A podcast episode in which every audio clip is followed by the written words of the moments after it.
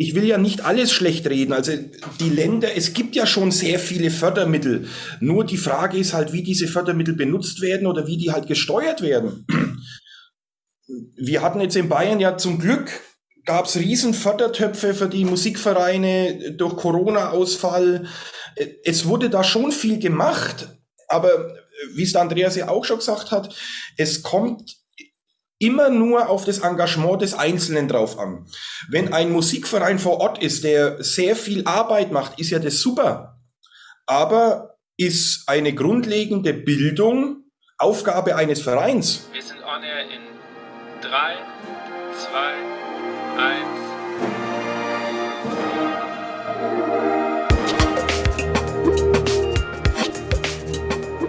Herzlich willkommen bei On Air, dem Blasmusik-Podcast. Mein Name ist Andy Schreck und ich treffe mich mit Dirigenten, Komponisten, Musikern und Visionären aus der Welt der Blasmusik. Wir sprechen über Ansichten, neue Ideen, das Leben und natürlich Musik. Hallo, willkommen bei einer neuen Folge von On Air und es ist eine Jubiläumsfolge. Es ist die 50. Folge und ja, ich freue mich riesig, dass ihr dabei seid, dass ihr jetzt nach zwei Jahren immer noch oder vielleicht frisch reinhört. Bevor ich zu den Gästen komme, zu dem Thema komme, wie immer der Supporter und das ist kein geringerer als Buffet Crampon, Europas größtem Hersteller von Blasinstrumenten. Die einzelnen Marken von Buffet Crampon stehen für langjährige Tradition und Erfahrung im Instrumentenbau und sind seit jeher führend in der Weiterentwicklung von Blasinstrumenten aller Art. Beispielsweise haben sie erst vor kurzem ein neues Ventil für Posaune entwickelt, das Icon Valve. Auch Wegen solcher Verbindung von Tradition und Innovation im Instrumentenbau hat die Ausbildung bei Buffet Crampon an den beiden Standorten in Markneukirchen und Geretsried einen hervorragenden Ruf. Dort wird schon seit Jahrzehnten das Holz- und Blasinstrumentenmachertum erfolgreich ausgebildet. Wenn du jetzt auch am Instrumentenbau interessiert bist, freut sich Buffet Crampon jederzeit auf deine Bewerbung. Viele weitere Informationen und andere aktuelle Stellenangebote findet ihr auf der Webseite www.buffetgrandpontgroup.com oder direkt in den Show Notes. Zur Jubiläumsfolge gibt es mal wieder eine Diskussionsfolge. Und zwar haben wir uns mit der Frage beschäftigt, gibt es ein Recht auf musische Bildung, beziehungsweise wir machen eine Bestandsaufnahme der ja, Ausbildungssituation im ländlichen Raum hauptsächlich. Natürlich haben wir uns auch über mögliche Konzepte ausgetauscht und haben natürlich auch mal geschaut, wie Ausbildung auch in städtischen Gebieten aussieht. Also es geht nicht nur um das ländliche Gebiet, es geht eigentlich geht um Ausbildung allgemein. Das Besondere an dieser Folge ist, wir hatten Gäste. Gäste zum Zuhören, die die ganze Diskussion auch mit ihren Fragen in den Chats mitsteuern konnten. Ihr werdet merken, das Thema ist gar nicht so einfach und ich hatte auch ein bisschen zu tun, diese ganzen Fragen zu sammeln und zur richtigen Zeit da äh, reinzubringen und auch zu moderieren. Vielleicht merkt man an der einen oder anderen Stelle, dass das eine ganz andere Situation war als sonst. Ich hoffe, das stört aber nicht weiter, denn ich fand das eigentlich total spannend und wahrscheinlich werde ich das demnächst mal wieder machen. Aber ich will gar nicht so lange reden. Ich wünsche euch viel Spaß mit der Folge. Mein erster Gast ist gelernter Instrumentenmacher und hat ein Studium mit dem Hauptfach Klarinette an der Robert Schumann Hochschule in Düsseldorf abgelegt. Danach hat er ein Aufbaustudium in Sachen Pädagogik an der Hochschule Stuttgart und Trossingen zum Diplom-Musiklehrer absolviert. Seit 1990 ist er in der musikalischen Jugendarbeit tätig, seit 97 angestellter Musiklehrer an der Städtischen Musikschule Rothenburg ob der Tauber für Klarinette und Saxophon. Außerdem seit über 30 Jahren als Dozent im Nordbayerischen Musikbund tätig. Seit 2001 ist er Hauptverantwortlicher für das Wahlfach Blasorchester im Gymnasium Veitshöchheim. Daneben ist er in den unterschiedlichsten Formationen von Rock, Pop bis hin zu traditionellen und symphonischen Blasorchestern unterwegs. Herzlich willkommen, Andreas Bunzel. Guten Morgen, hallo. Seid gegrüßt. Mein zweiter Gast und Initiator der heutigen Runde hat sein Tenorenstudium auch an der Robert Schumann Hochschule in Düsseldorf abgelegt und war von 2003 bis 2017 Militärmusiker. Daneben hat er noch einen Masterstudiengang für Blasorchesterleitung an der Hochschule für Musik in Würzburg abgelegt. Seit 2018 unterrichtet er an der Musikschule Schwäbisch Hall und ist dort Leiter des Stadtorchesters. Außerdem ist er noch Leiter der Blaskapelle Dürwang und der Hesselberger Böhmische und spielt unter anderem bei den Wirtshausphilharmonikern, der Kapelle der Kapellmeister und den Moodstock-Musikanten. Der Bezirksvorsitzende für Mittelfranken ist seit 2019 auch Vizepräsident des Nordbayerischen Musikbundes. Ich freue mich, dass er hier ist. Herzlich willkommen, Tobias Hauenstein. Einen wunderschönen guten Morgen und herzlichen Dank für die Einladung, Andi. Sehr schön, dass wir einen Termin gefunden haben. Meine Standardfrage, bevor wir so richtig ins Thema dann einsteigen, ist, welches Musikstück habt ihr als letztes gehört, bevor wir jetzt dieses Interview oder dieses Gespräch hier machen? Dann fange ich halt mal an. Ähm es ist nichts höchst Klassisches, aber gestern, wie ich dann so äh, meine kleinen Recherchen für den heutigen Podcast gemacht habe, bin ich irgendwie draufgekommen, Österreich war cool und Österreich macht vieles richtig und bin dann auf einen Song gekommen, I Am From Austria in der Version von äh, Pro Solisti. Oh, okay. Das Arrangement ist übrigens sehr cool gemacht. Ich finde es immer wieder schön anzuhören. Okay, lohnt sich mal reinzuhören, merke ich schon. Andreas, was war bei dir das äh, letzte Stück, was du dir bewusst angehört hast? Bewusst angehört und letztendlich auch selber ausgeführt, war eigentlich, waren mehrere Stücke, was wir gestern mit unserer eigenen Band in der Probe gemacht haben. Ah. Ja, wir, wir bereiten ja unser, äh, unser drittes Programm vor mit unseren Herzensblechern. Wir machen äh, fränkische, fränkisches Kabarett-Musikprogramm und da haben wir uns gestern wieder gefunden für vier Stunden. Auch haben wir auf schwierige Weise wieder einen Termin mal gefunden, um alle wieder zusammenzubekommen. Und da war das letzte Stück äh, ein äh, der Automobilschottisch, ganz genau. Das war das letzte Stück, was ich so im Kopf habe. Der Automobilschottisch, okay. Ist das ein eigenes Stück von euch? Nein, das hat der, der Werner Aumüller hat es äh, umgeschrieben und für uns eben zurechtgeschrieben. Ja, ah, okay. zurechtgeschrieben. Ja. Okay. Spannend. Toll. Ja. Klingt, klingt auf jeden Fall sehr spannend. Okay. Gehen wir ins Thema. Es soll ja heute um die Ausbildung im ländlichen Raum erstmal allgemein zu gehen. Und ich weiß, ähm, oder ich habe es ja auch gerade gesagt, die, äh, der Initiator davon bist ja du, Tobias. Äh, das ist ja so ein Herzensthema anscheinend für dich, weil du ja schon glaube, seit einem Jahr oder so immer mal wieder dran warst und ich lange noch nicht so genau wusste, wie ich das angehen soll. Und dann ähm, gab es ja so einen Post im November von dir und der Andreas hat darauf reagiert und dann dachte ich, okay, jetzt habe ich zwei zusammen, die da so ein bisschen kontrovers drüber diskutieren können. Warum ist dir das Thema eigentlich so wichtig? Ja, warum ist mir das Thema wichtig? Ja, natürlich erstmal, weil ich auch selbst davon betroffen bin. Ich wohne halt sehr ländlich, bin aber Angestellter an einer großen städtischen Musikschule und sehe halt dann da die Riesenunterschiede, die es zwischen äh, Stadt und Land gibt und die in meinen Augen eigentlich nicht sein dürften. Okay. Da kommt nämlich gleich schon die erste Gästefrage. Wie unterscheidet sich Ausbildung im ländlichen Raum vom städtischen Raum? Ja, dafür habe ich jetzt mal sogar eine kleine Geschichte vorbereitet gestern noch schnell zusammengeschrieben. Und zwar möchte ich da einfach mal zwei kleine Kinder vergleichen. Ähm, wir nennen die einfach Kind A und Kind B. Die beiden Kinder möchten Cello lernen. Ich gehe jetzt mal ganz bewusst vom Blasinstrument erstmal weg. Die beiden möchten ein Cello lernen, weil sie dieses Instrument zufällig auf YouTube entdeckt haben. Kind A lebt mit seinen Eltern in der Stadt, Kind B auf dem Land. Kind A geht zu seinen Eltern und teilt diesen mit, dass er eben Cello lernen möchte. Die Eltern gehen auf Google, googeln ja, Cello-Unterricht, bekommen sofort eine Homepage angezeigt der städtischen Musikschule. Kind A fährt dann mit dem Bus zur Musikschule, bekommt eine Schnupperstunde, meldet sich an und 20 Jahre später ist Kind A Solo-Cellist in einem großen Orchester. Kind B der auf dem Land wohnt, geht zu seinen Eltern. Diese informieren sich, finden online ein Angebot, kein Angebot vor Ort. Die nächstgelegene städtische Musikschule ist 20 Kilometer entfernt und verlangt für auswärtige Schüler 25 Prozent Aufschlag. Ein Elternteil müsste das Kind jede Woche 20 Kilometer hin und, hin und zurück fahren. Dies ist den Eltern nicht möglich und das Kind lernt kein Cello. Ähm, Das Ganze könnte ich jetzt sogar ein bisschen auf mich ummünzen, auf meine eigene musikalische Ausbildung, denn ich habe angefangen in der Dingelsbühler Knabenkapelle. Im Alter von 15 Jahren hieß es dann, okay, dein Können reicht für uns. Ich wollte aber noch weiter Unterricht machen. Dann hat sich mein Vater eben informiert, okay, die städtische Musikschule Dingelsbühl hatte zu diesem Zeitpunkt keinen Tiefblechlehrer.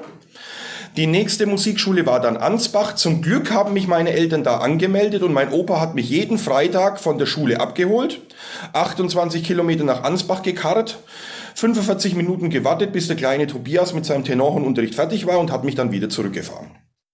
Jetzt stellt sich für mich die Frage, ist das Ganze, äh, sollte das Ganze überhaupt so sein? Ich habe mir dann auch ein bisschen so in die Richtung Kinderrechtskonvention, allgemeine Erklärung der Menschenrechte, wie ich euch herumgeschickt habe. Wenn man das Ganze dementsprechend auslegt, ist es in meinen Augen nicht mal rechtmäßig, dass diese Situation so besteht. Und das möchte ich jetzt einfach mal so offen stehen lassen. Andreas, kannst du das ungefähr nachvollziehen? Also kommst du auch vom Land, wo es, zu deiner persönlichen Geschichte, wo das so ähnlich war? Ja, ich, also ich, ich wohne ja, ich bin ja aufgewachsen letztendlich in der Nähe von Würzburg in Pfalzöchheim, da ja mein Vater auch äh, Militärmusiker war, im Heeresmusiker 12. Und äh, sagen wir so, die Situation damals war auch so, dass aufgrund der Nachfragen in den, in den späten 70er Jahren äh, eine Sing- und Musikschule in Pfalzöchheim gegründet worden ist, eben um damals auch äh, den Erhalt oder Aufbau und Erhalt eines äh, gängigen Blasorchesters fürs Ortsgeschehen äh, äh, zu gründen. Und äh, das ging am Anfang auch ganz gut. Und letztendlich bin ich da auch einmal die Woche dann letztendlich immer zum Unterricht dann in der, ach, wie alt war ich da? Zehn Jahre. Ja, mit zehn Jahren habe ich angefangen mit, mit Klarnettenunterricht. Und vorher war das natürlich auch dann das, äh, dem, dem Engagement einer altgedienten Lehrerin in der Grundschule zu verdanken, dass man da ab der ersten oder zweiten Klasse dann Blockflötenunterricht bekommen hat. Mehr oder weniger spaßig oder auch weniger spaßig. Und äh, ja, so hat sich das dann einfach so ein bisschen kristallisiert. Also ich musste mich letztendlich nur auf mein Fahrrad setzen oder äh, laufen und ich war in zehn Minuten war ich in der Musikschule. Ja. Wobei ihr natürlich das Glück habt, wenn Veitshöchheim sowas aufmacht mit dem äh, Heeres Musikchor, das da ansässig ist. Da sind ja dann auch Profimusiker vor Ort. Das hat ja jetzt auch nicht jede, jede Stadt, jedes ja, Dorf. Ja, also am Anfang war das wirklich auch so, dass die, die, die Kernfächer wirklich damals auch mit, äh, mit Kollegen des, der, der Bundeswehr bestückt worden ist, mhm. wobei natürlich auch viele äh, aus der freien Szene sich da äh, mhm. mit engagiert haben und da auch mittlerweile auch arbeiten. Also heutzutage ist es so, dass in Verzöchern in der Musikschule, ich glaube, kein einziger mehr von, äh, vom Militär arbeitet. Mhm. Ja es hat sich alles verlagert. Auch die, die Aufgabe dieser Sing- und Musikschule hat sich eigentlich auch in meinen Augen mm, sehr verlagert. Am Anfang war es wirklich so ein bisschen Blasmusik äh, technisch anbeheftet. Aber es hat sich aufgrund der, des Engagements und der, der Führungs, ich sage mal, das ist ein bisschen schwierig jetzt zu sagen, aber der Leitungsfunktionen äh, der, der, der Damen, ich sage es mal so, äh, haben die andere Schwerpunkte gesetzt. Also mehr auf, auf Singklassen hauptsächlich und äh, das normale kommerzielle Gitarrenunterricht, Blockflöte, äh, äh Klavierunterricht. Also das, das Blasmusiktechnische hat eigentlich da mittlerweile keinen hohen Stellenwert mehr. Das ist nur so ein Beiwerk mhm. in Verzögerung. Aber das ist ja eine andere Sache. Das hat, macht jede Musikschule ja genau. für sich ja, individuell ja. verschieden. Ja. Mhm. Ich würde tatsächlich jetzt als erstes mal so der Grundsatzfrage nachgehen, die äh, Tobias schon aufgemacht hat. Besteht überhaupt ein Recht auf musische Bildung? Also es gibt ja den, den Artikel, dass äh, Bildung für jeden quasi zugänglich sein sollte, egal aus welchem sozialen Verhältnis er kommt. Da könnte man natürlich jetzt eine grundsätzliche Bildungsdiskussion aufmachen, weil das in der Schule auch nicht so gegeben ist. Aber wie sieht es mit musischer Bildung aus? Sollte musische Bildung frei zugänglich für jeden sein? Und wenn ja, warum? Ja, da müssten wir uns eventuell auch mal über den Definitionsbegriff, was ist überhaupt Bildung, erstmal kurz drüber unterhalten. Also ich habe da eine Definition einmal rausgesucht aus dem Wirtschaftslexikon Gabler. Der Begriff der Bildung zielt auf die geistige, gestalterische und moralische Entwicklung, die aus Vernunft, Freiheit heraus und ohne direkte Abhängigkeit von Politik und Wirtschaft geschieht. Gemeint ist nicht nur der Vorgang, sondern auch der Zustand beziehungsweise das Ergebnis. Also eigentlich ist es ja die ganzheitliche Bildung. Und dann frage ich mich, verstoßen wir da nicht gegen den Grundsatz, dass eine ganzheitliche Bildung nicht möglich ist, wenn jemand auf dem Land nicht die Möglichkeiten hat, wenn er Lust hat, ein Musikinstrument zu lernen, überhaupt nicht den Zugang dazu hat. Weil die, weil die, die Rahmenbedingungen nicht gegeben sind. Erstens, weil kein dementsprechender Musiklehrer vor Ort ist und die Institution nicht da ist. Wer ist dafür verantwortlich? Also es müssten ja dann die Kommunen sich hinsetzen und sagen, wir müssen das machen. Ja, es gibt Länder, die machen das so. Da kommen wir ja vielleicht später noch dazu. Also eigentlich müsste es von politischer Seite aus gesteuert sein, dass wir eine flächendeckende Musikbildung haben. Und äh, es ist ja alles nichts, dass ich mir das irgendwo herziehe. Ich bin ja selber davon betroffen, weil mich Eltern ansprechen, die bei mir in derselben Ortschaft wohnen und sagen, du, äh, wie schaut's denn aus? Könntest du bei uns im Kindergarten musikalische Früherziehung machen? Und sage ich, nein, das ist nicht mein Fachgebiet. Ähm, es, das Interesse wäre schon da. Oder dass dann von mir ein Kumpel, den sein Sohn wollte Akkordeon lernen, der hat einen halben Landkreis abtelefonieren müssen, bevor er überhaupt einen Akkordeonlehrer gefunden hat sein Sohn, der Interesse daran hat. Frage von den Gästen. Wird die Bildung gegebenenfalls auch dadurch eingeschränkt, dass man gerade im ländlichen Bereich gegebenenfalls nicht jedes Instrument erlernen kann? Das hast du ja jetzt gerade schon so ein bisschen beschrieben mit dem Akkordeon oder auch in deiner Geschichte mit dem Cello. Woran liegt es vielleicht, ähm, dass es auch an ländlichen Musikschulen, die es ja doch durchaus gibt, vielleicht nicht jedes Instrument erlernbar ist, weil der Lehrer nicht da ist? Also warum ist es unattraktiv, für Musikschullehrer auch ins, ans Land zu gehen? Also ich glaube, das, äh, das Stichwort dafür ist wahrscheinlich A, sagen wir so, wenn es jetzt zum Beispiel, sprechen wir von Fagott, mhm. das ist ja auch ein, ein, ein, ein seltenes Instrument mittlerweile, wobei wieder auch wieder gern gesehen. Wenn Fagottlehrer äh, von A nach B fährt, äh, sind es natürlich auch wirtschaftliche Interessen eigentlich eines jeden Einzelnen. Und ich glaube, die wirtschaftlichen Interessen äh, ist natürlich von, von beiden Seiten her gesehen. Ein, ein Musikverein möchte gerne einen Musiklehrer haben oder, oder ein, ein, eine Privatperson, wobei jetzt muss, privat, für eine Privatperson ist wahrscheinlich einfacher ist wie für, einen Verein, so sehe ich das. Und der Verein kann sich halt nur die, die Ausgaben leisten und dementsprechend muss sich halt ein Musiklehrer dann dementsprechend halt auch äh, unterwerfen meistens. Ne? Es ist, es ist schon so, dass auch manche äh, Lehrer schon ihre, ihre finanziellen Forderungen durchsetzen können die man auch braucht zum Leben, zum Überleben. Weil man hat ja auch als selbstständiger Musiker oder freier Musiker auch seine Ausgaben. Man fährt hin, die Arbeitszeit wird ja letztendlich auch nicht angerechnet, ja, weil man sieht es als Arbeitszeit, wenn man hinfährt irgendwo, man fährt 50, 60 Kilometer irgendwo hin, dann arbeitet man dort vielleicht zwei Stunden, drei Stunden. Ich meine, es gibt keine zehn Fagottschüler an einem, an einem Musikverein. Da gibt es vielleicht mal zwei oder drei, wenn es hochkommt. Und von der Wirtschaftlichkeitsseite, das ist halt, glaube ich, immer der größte Aspekt. Und da hat vielleicht eine große Musikschule in der Stadt doch ein bisschen einfacher. Gerade mit so einem seltenen Instrument oder man, man kann ja mit Oboe ist es genauso. Oder sei es Cello. Ja. Wir hatten an unserer Musikschule zum Beispiel, hatten wir lange Zeit einen Cello-Lehrer, der kam von Erlangen nach Roden durchgefahren, immer für einen Nachmittag. Ja, und dann kamen letztendlich auch die ganzen Interessenten, ne, die dann von, von der Violine oder von der Bratsche umgestiegen sind aufs Cello, die kamen dann wirklich auch dann, wie der Tobias auch, 20, 30 Kilometer hergefahren, damit sie Cello-Unterricht bekommen haben. Ja. Erfolgreich. Hat aber dann leider auch aufgehört aus wirtschaftlichen Gründen, weil sich es einfach nicht rentiert hat. Ja.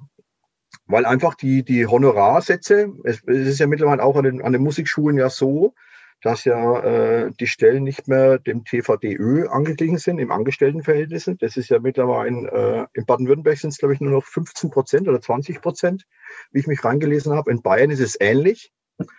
Und meistens auch nur Teilzeitstellen für die, für die Musikschulen. Und alles wird mittlerweile auf Honorarkräften äh, äh, übertragen. Und das sind teilweise äh, äh, Sätze, ich will hier gar nicht über Zahlen reden, aber das ist, ich sage es mir ganz einfach, wenn ich beim Discounter mich an die Kasse setze, habe ich mit Sicherheit unter Strich mehr Geld verdient und habe weniger Verantwortung.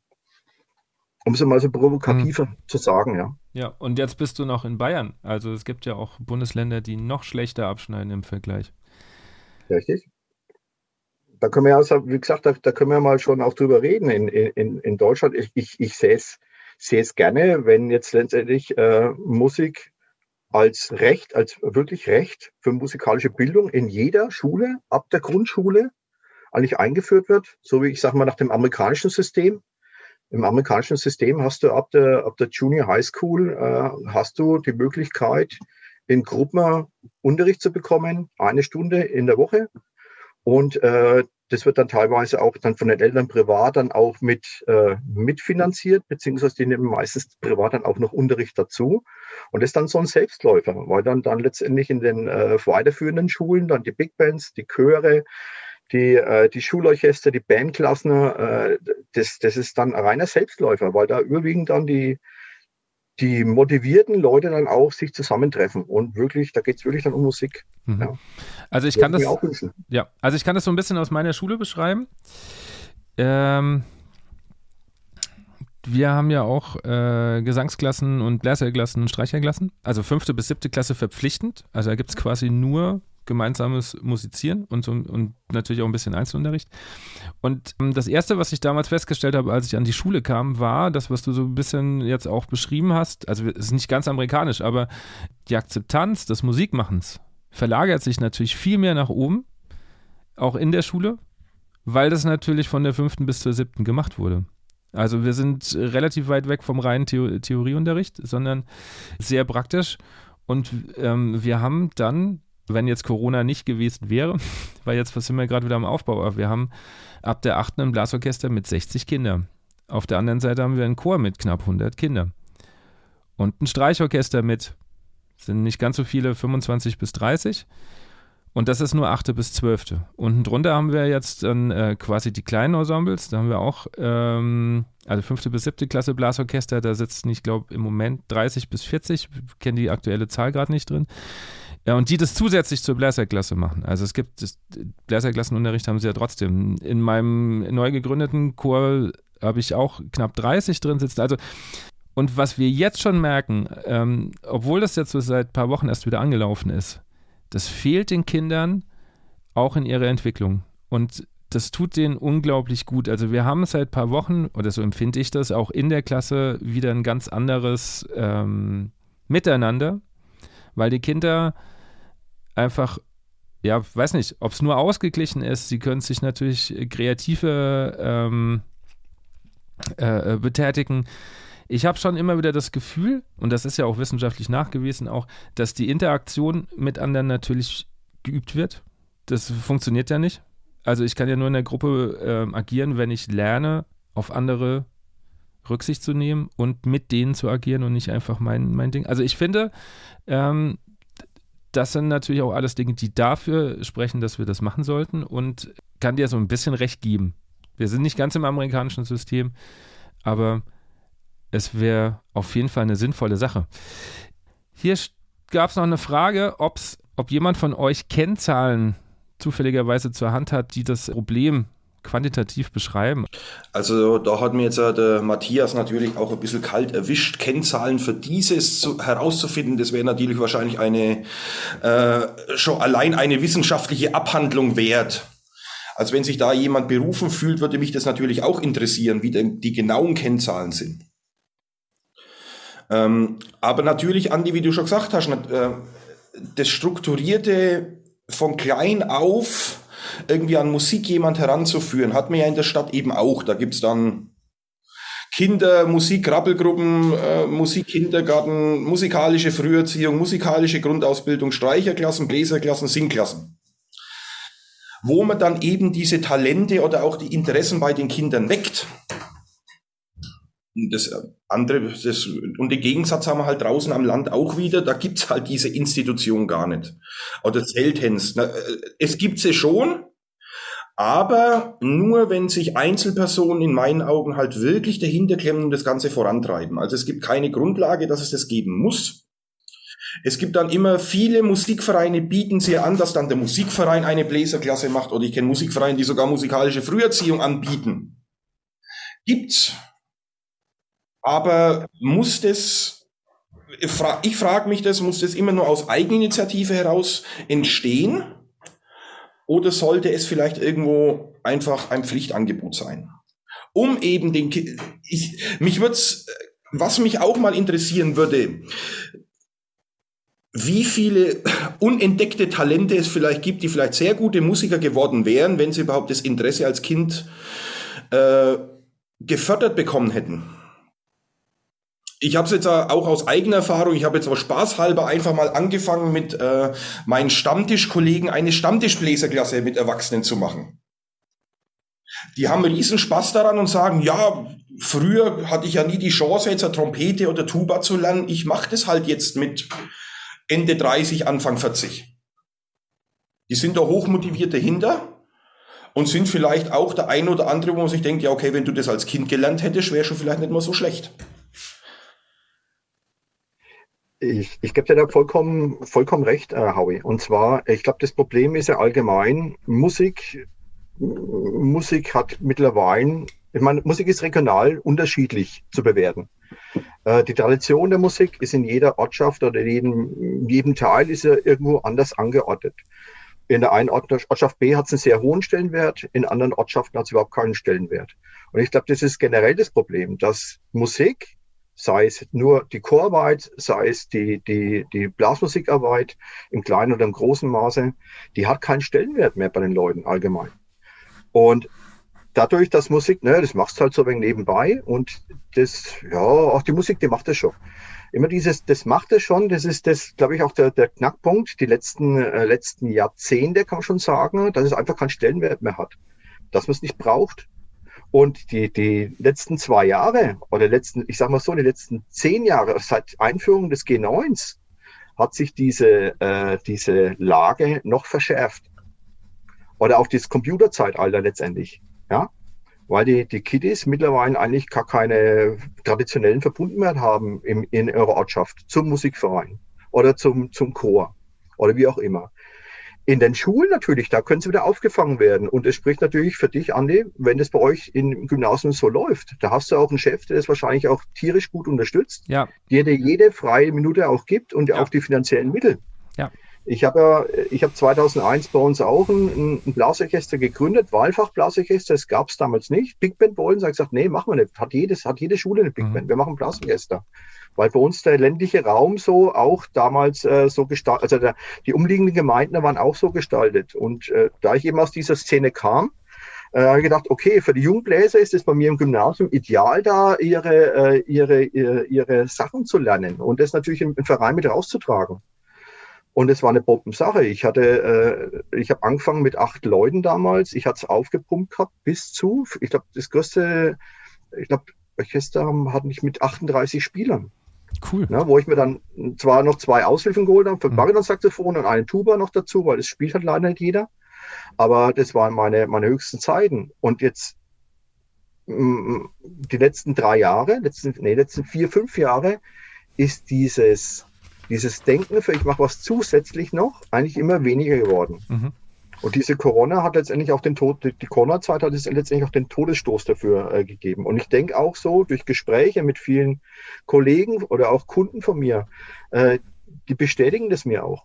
Die Leute, die, die Kids oder auch die Jugendlichen, auch die Älteren, die Älteren überlegen sich, ja, Freitagnachmittag, oder Freitagabend gehe ich jetzt nicht so auf Musikprobe. Das hat mir jetzt zwei Jahre nicht mehr gefehlt, das brauche ich nicht mehr. Und, da mache ich lieber was anderes. Und ich glaube, das ist auch so das Problem mhm. momentan so. Ja. Okay. Was fürs Instrument jetzt so ist, oder für die Vereine, ne? Ja. Genau, ländliche Schulen. Es kam auch die Frage, kann in so einem System denn eine ländliche Schule die Ausbildung überhaupt mit, ähm, ja, mit, mit guten Lehrern gewährleisten? Also sind die, wären die Lehrer überhaupt da, um zu sagen, wir helfen in der Schule mit, um eine Bläserklasse aufzuziehen? Das ist natürlich das nächste Problem. Woher nehmen, wenn man es nicht hat? Es gibt ganz bestimmt mhm. irgendwie äh, Gemeinden, wo zufällig jemand vor Ort ist, der das dann mitmachen würde, wenn er es noch zeitlich unterbringt, weil das ist ja das Nächste. Man kann es nur machen, wenn man die Zeit dazu hat. Oder natürlich, die Schule ist in der glücklichen Lage, wie jetzt bei dir eben am Gymnasium, dass du sagst, okay, ich habe das gelernt und ich mache das. Aber es gibt ganz bestimmt auch viele Schulen, die eben das nicht haben. Wenn wir mhm. schon mal, schauen wir nur mal in die Grundschulen rein. In wie vielen Grundschulen haben wir denn das Problem, dass Musik fachfremd unterrichtet wird oder eben, ach komm, Musik machen wir diese Woche nicht, wir müssen Mathe noch was nachholen. Mhm. Ja. Das ist ja auch schon eine ewige Diskussion, die es immer wieder gibt. Mhm. definitiv. Ähm, wobei nicht mal, also nicht mal jeder Schulmusiker könnte das auch gut machen. Also das, da muss man auch einfach mal jetzt ganz klar Position bestellen äh, und, und sagen, okay, nur, also ich habe die glückliche Lage, dass ich halt selber Bläser bin, selber auch äh, schon Bläserklassen vorm Studium gemacht habe. Habe aber tatsächlich auch noch jetzt, ähm, um das einfach mal ein bisschen auszuweiten, für mich nochmal eine Gesangsklassenausbildung gemacht, weil ich zwar im Studium Gesangsunterricht hatte, aber eine Gesangsklasse zu führen ist nochmal anders. Also Musiker ist nicht gleich Musiker, das sollte man vielleicht auch mal klarstellen. Ähm, genau. Andreas, du hast damals in deinem Post äh, auch das äh, Bläserklassensystem so ein bisschen angeprangert, würde ich mal sagen. Mhm. Ja. Ja, ich meine, sagen wir so, dieses Bläserklassensystem wurde, es gibt es schon seit Ewigkeiten und drei Tagen und es wurde letztendlich durch eine große Firma in, in Deutschland mhm. breit angeboten, letztendlich dadurch ja, und äh, im Endeffekt mit dem Hintergedanken auch das, das Vertriebssystem und die Verkaufszahlen gewisser Instrumentengruppen da äh, höher zu bringen. War am Anfang war das auch äh, ein gut gedachter Wille. Ich war auch auf diesen Seminaren, die dann von der Firma auch immer angeboten wurden, da in Fulda und diese Zertifikate mir auch eingeheimst.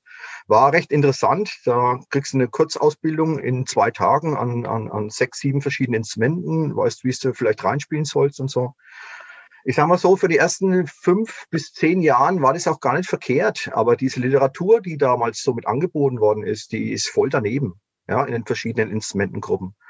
Und wenn du jetzt siehst, dass letztendlich äh, äh, Leute, die sich dazu berufen fühlen, da und äh, das machen und ich sag mal, noch nie, noch nie ein Fagott gespielt haben und eine Oboe, noch nie eine Tuba gespielt haben und es eben den Kindern beibringen, es gibt nichts Schlimmeres, wie in den ersten, in den ersten Wochen, Monaten, Jahren ein, äh, ein Kind, ein Kleinkind, das wirklich Bock hat auf sowas, das ihm falsch beizubringen. Und so läuft er draußen. Ja. Also es hat sich zwar dahingehend viel verbessert durch die verschiedenen äh, Fortbildungsmöglichkeiten und, und, und Modusse, die es da angeboten gibt. Aber letztendlich ist es halt so, dass von fachfremden Leuten da eben das Zeug beigebracht wird. Ich meine, wenn bei mir die Waschmaschine tropft, dann mache ich das nicht selber, sondern oder wenn bei mir irgendwas in meinem Heizungssystem nicht funktioniert, ja. dann mache ich das nicht selber, sondern ich hole einen Fachmann. Und äh, der kostet halt Geld und so sieht es halt letztendlich dann auch wieder draußen aus. Wir kommen wieder zurück auf, den, auf die finanzielle Frage. Es gibt viele Leute, die ja sehr viel Engagement auch mitbringen und es auch mit Sicherheit ganz gut machen, aber ich bezweifle es, dass halt das nicht alle gut machen. Man kann natürlich auch sagen, eine Bläserklasse für die ersten zwei Jahre, okay, da taucht dann schauen wir mal weiter. Vielleicht die, wo dann weitermachen, die nehmen sich dann wirklich einen richtigen Lehrer, aber meistens ist es ja nicht so. Die bleiben ja dann bei den Lehrern und es geht meistens also immer, ich finde es, äh, in die Hose. Also es wird nicht gut. Also vor allen Dingen, ähm, also ich habe ich hab dann auch nochmal so eine, so eine Schnellausbildung gemacht. Also zum Beispiel Querflöte bin ich jemand, wo ich sagen würde, boah, da bitte nicht fragen. Also oder wenig Fragen, also nicht, nicht Fragen, aber wenig Fragen, weil ich selber nicht gut kann. Wir haben auch da wieder die Luxussituation, dass wir hinten dran einfach ähm, drei, vier Fachkräfte haben, die dann, wir haben eine Querflötenlehrerin, wir haben jemand für Klarinette, Saxophon, die sich dann einmal in der Woche tatsächlich mit den Schülern auch hinsetzen.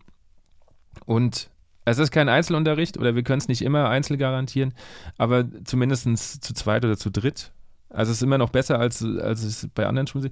Aber ich sehe auch ein ganz großes Problem bei Instrumenten wie Horn. Ich tue mir und mein Kollege auch, tut sich immer schwer, ein Horn in eine Bläserklasse zu integrieren. Weil es entweder immer zu hoch ist, zu tief ist, oder er muss halt doch was anderes spielen als die anderen. Und ich finde, spätestens ab dem Instrument hinkt das System leider sehr. Weil du dann, entweder hast du jemanden, der es richtig gut kann, den hast du wahrscheinlich auch so gekriegt, oder es quält sich einer die ganze Zeit. Ich weiß nicht, wie eure Erfahrungen damit sind. Also wir haben, die, wir haben das, das glückliche, äh, den glücklichen Zufall, dass wir mit, äh, mit einer Grundschule äh, zusammenarbeiten, wo die, die Rektorin der Musik gut gewillt ist. Ja, die hat äh, von, von Anfang an gleich eine WIM-Klasse, also eine WIM-Schule draus gemacht. Und die bekommen ab der ersten Klasse die Möglichkeit, also mit Gesangsunterricht und mit Blockflötenunterricht werden die da äh, beschult und die haben dann die Möglichkeit, ab der dritten Klasse sich ein Instrument auszusuchen. Ja, sei es jetzt ein Blasinstrument, eben in Zusammenarbeit, in Kooperation mit den Musikvereinen, mit verschiedenen Musikvereinen, die sich da auch beteiligen. Oder ob es dann ein Streichinstrument sein sollte oder ein Klavier. Also da sind wir da in der, in, in der ländlichen Gegend jetzt bei uns da, sind wir schon ein bisschen äh, äh federführend.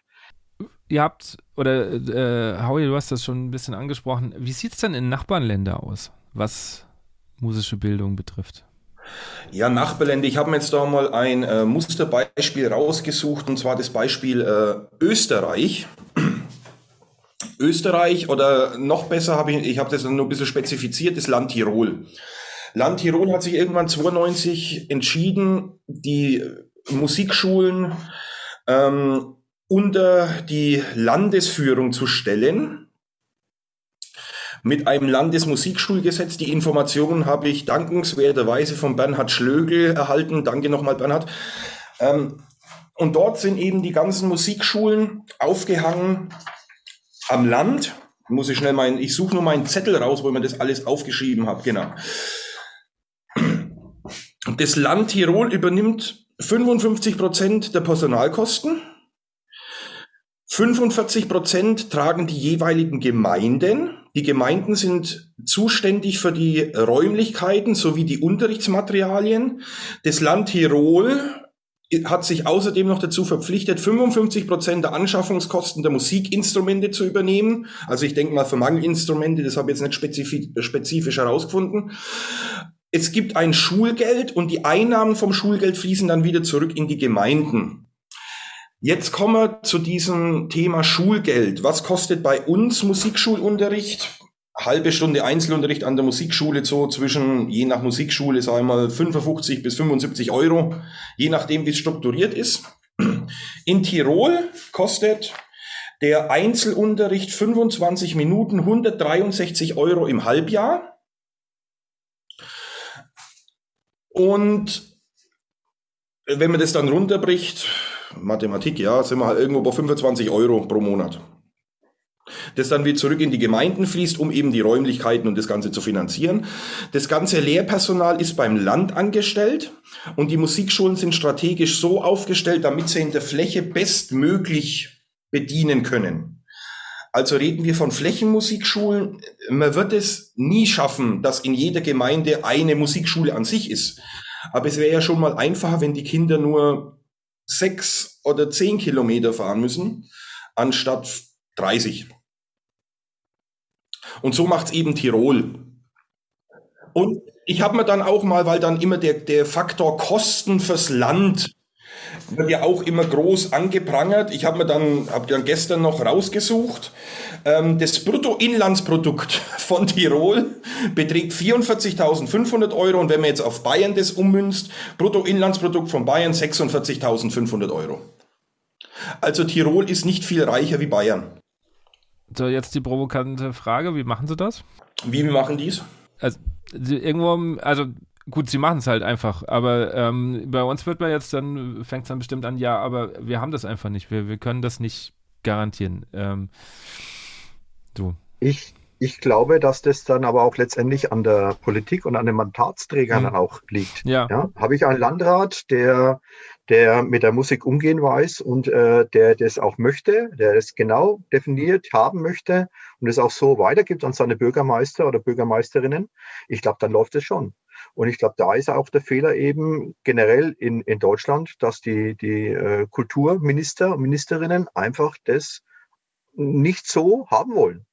Ja, man hat ja die Ansätze zwar gehabt mit, mit Jeki, jedem Kind ein Mus äh, Musikinstrument, aber letztendlich ist das ja auch wieder alles im, im, im, im, ist ja total zerfahren gewesen und nur auf das, auf das einzelne Engagement der einzelnen Musiklehrer, die das dann machen mussten, äh, äh, ausgebügelt worden. Ja? Und das kann es halt nicht sein. Und weil, weil der Hau schon gesagt hat, ich meine, die, die, äh, die Angestelltenverhältnisse oder die Beamtenverhältnisse, das sind ja alles Landesbeamte. Äh, mein, da arbeitet man schon, wenn man diese Sicherheit hat, okay, ich habe auch eine Vollzeitstelle als Musiklehrer in einer Musikschule mit einem wirklich Arbeitsauftrag von 28 Unterrichtsstunden, ja, den es bei uns ja nicht gibt. Bei uns, äh, bei uns äh, äh, Musiklehrern im, im TVTÖ ist es ja so, wir haben zwar eine gedachte Unterrichtsstundenbasis von 30 Unterrichtsstunden, ne, aber jede Kommune ist es freigestellt, es bis zu 38 Stunden hochzupumpen. Und das machen die meisten Kommunen, ja. Und da hat man natürlich dann auch, äh, ja, noch weniger Zeit, mhm. um, um was zu machen. Ne? Ja, ja, klar. Und sauber zu arbeiten. Ja. ja. Wisst, ganz kurz, um, um ganz kurz den Stellenwert auch mal zu verdeutlichen, wisst ihr, wer für die Fördermittelverwaltung für musikalische Ausbildungsprogramme zuständig ist bei uns? Äh, in Bayern oder? Nee, im Bund. Im Bund weiß ich es nicht. Wollt ihr es wissen? Ich, ich, ja, ich habe das. Ich tippe mal als Wirtschaftsministerium, oder? Schön wär's. Das Deutsche Zentrum für Luft- und Raumfahrt. Okay. Da liegt das. Ja. Ähm, weiß ich von einem, von einem Freund, der sich gerade auch äh, wegen Musikschulen und so auseinandersetzt. Und ähm, äh, wir sind da alle vom Glauben abgefallen. Also das sieht man, wo der Stellenwert liegt, wo das gerade irgendwo verwaltet wird. Natürlich wahrscheinlich in irgendeinem Unterministerium, aber das Hauptding ist das Deutsche Zentrum für Luft- und Raumfahrt. Und jetzt soll mir noch einer sagen, okay, da sitzen noch Leute, die wirklich an Bildung interessiert sind. Ja, wie, es, es ist ja das, äh, was ich finde, irgendwie komische. Es gibt ja eigentlich auch in Bayern diese Leitfäden, die ich euch ja geschickt habe vom Bayerischen Musikrat mit Zusammenarbeit, Kultusministerium und allem Möglichen, wo eigentlich ja drin steht, dass man das anstreben sollte. Aber äh, wie es der Andreas ja schon gesagt hat, es ist dann sehr viel kommt es wieder auf den Landrat drauf an, wo ich auch schon Streitgespräche hatte. Also ich war bei mir schon beim Landrat im Büro gesessen und der hat gesagt, bei uns läuft doch alles gut. Also manchmal sehen die die Problematiken gar nicht. Es gibt auch bei mir im Landkreis zum Beispiel einen riesen Fördertopf für Musikvereine. Der Andreas hat auch schon letztes Mal gelacht, wie ich die Geschichte erzählt habe. Bei uns bekommt jedes Kind, das bei einem professionellen Musiklehrer Unterricht hat, und beim Verein, der Mitglied im Nordbayerischen Musikbund ist, 10 Euro pro Jahr. Ah, doch. Hm. Okay, gut. Das, äh, wenn du jetzt Monat gesagt hättest, hätte ich, hätte ich gesagt, okay, aber ja ist halt, ja, ist halt symbolisch. Ja. Als, als was anderes kann man das ja nicht, nicht mhm. werten. Also ich finde, das größte Problem bei uns, also ich kann jetzt immer nur für die Situation bei mir im mhm. größeren mhm. Gedachten, also Nordbayern, vielleicht nur ein bisschen Baden-Württemberg, wo ich mich halt auskenne, reden. Es ist immer, sind alles Insellösungen, die wir haben. Die, der eine Landkreis steht halt dahinter und fördert die Musik. Ähm, der andere Landkreis sieht die Problematik nicht, weil irgendwie, es gibt ja viele Musikvereine. Wir haben bei uns im Landkreis 40 Musikvereine, die irgendwie teilweise spielen, manche gut, manche halt leider nicht mehr so gut, weil die Altersstruktur nicht mehr da ist. Und solange in meinen Augen da keine Führung von oben kommt, wird sich das nicht bessern. Also es müsste eigentlich vom jeweiligen Bundesland gesteuert werden. Wie es eben in Österreich ist. Und da werden wir vielleicht die Kollegen jetzt, ich glaube, äh, eine ist dabei, Rheinland-Pfalz, auch zustimmen, weil da ist es ja auch nicht anders. Das sind alles, wir haben nur Insellösungen. Also im einen Eck läuft es gut, im anderen läuft es halt schlecht. So, so sehe ich das auch. Also es, es gibt wirklich äh, sehr regional unterschiedlich. Äh, ich sage ich sag immer so, kleine Vereine, große Probleme, große Vereine auch große Probleme. Ja, also ich kenne ich kenn, äh, auch hier im, im Landkreis Würzburg äh, ganz tolle Orchester, die eine vorbildliche Jugendarbeit machen von wirklich Krabbelgruppe, Krabbelkindergarten und die, die haben jedes Jahr ungefähr so circa 30 Kinder, in, die in die Ausbildung gehen eines Instrumentes. Wirklich von der, von der Querflöte über das Fagott, über die Oboe bis zur Tuba.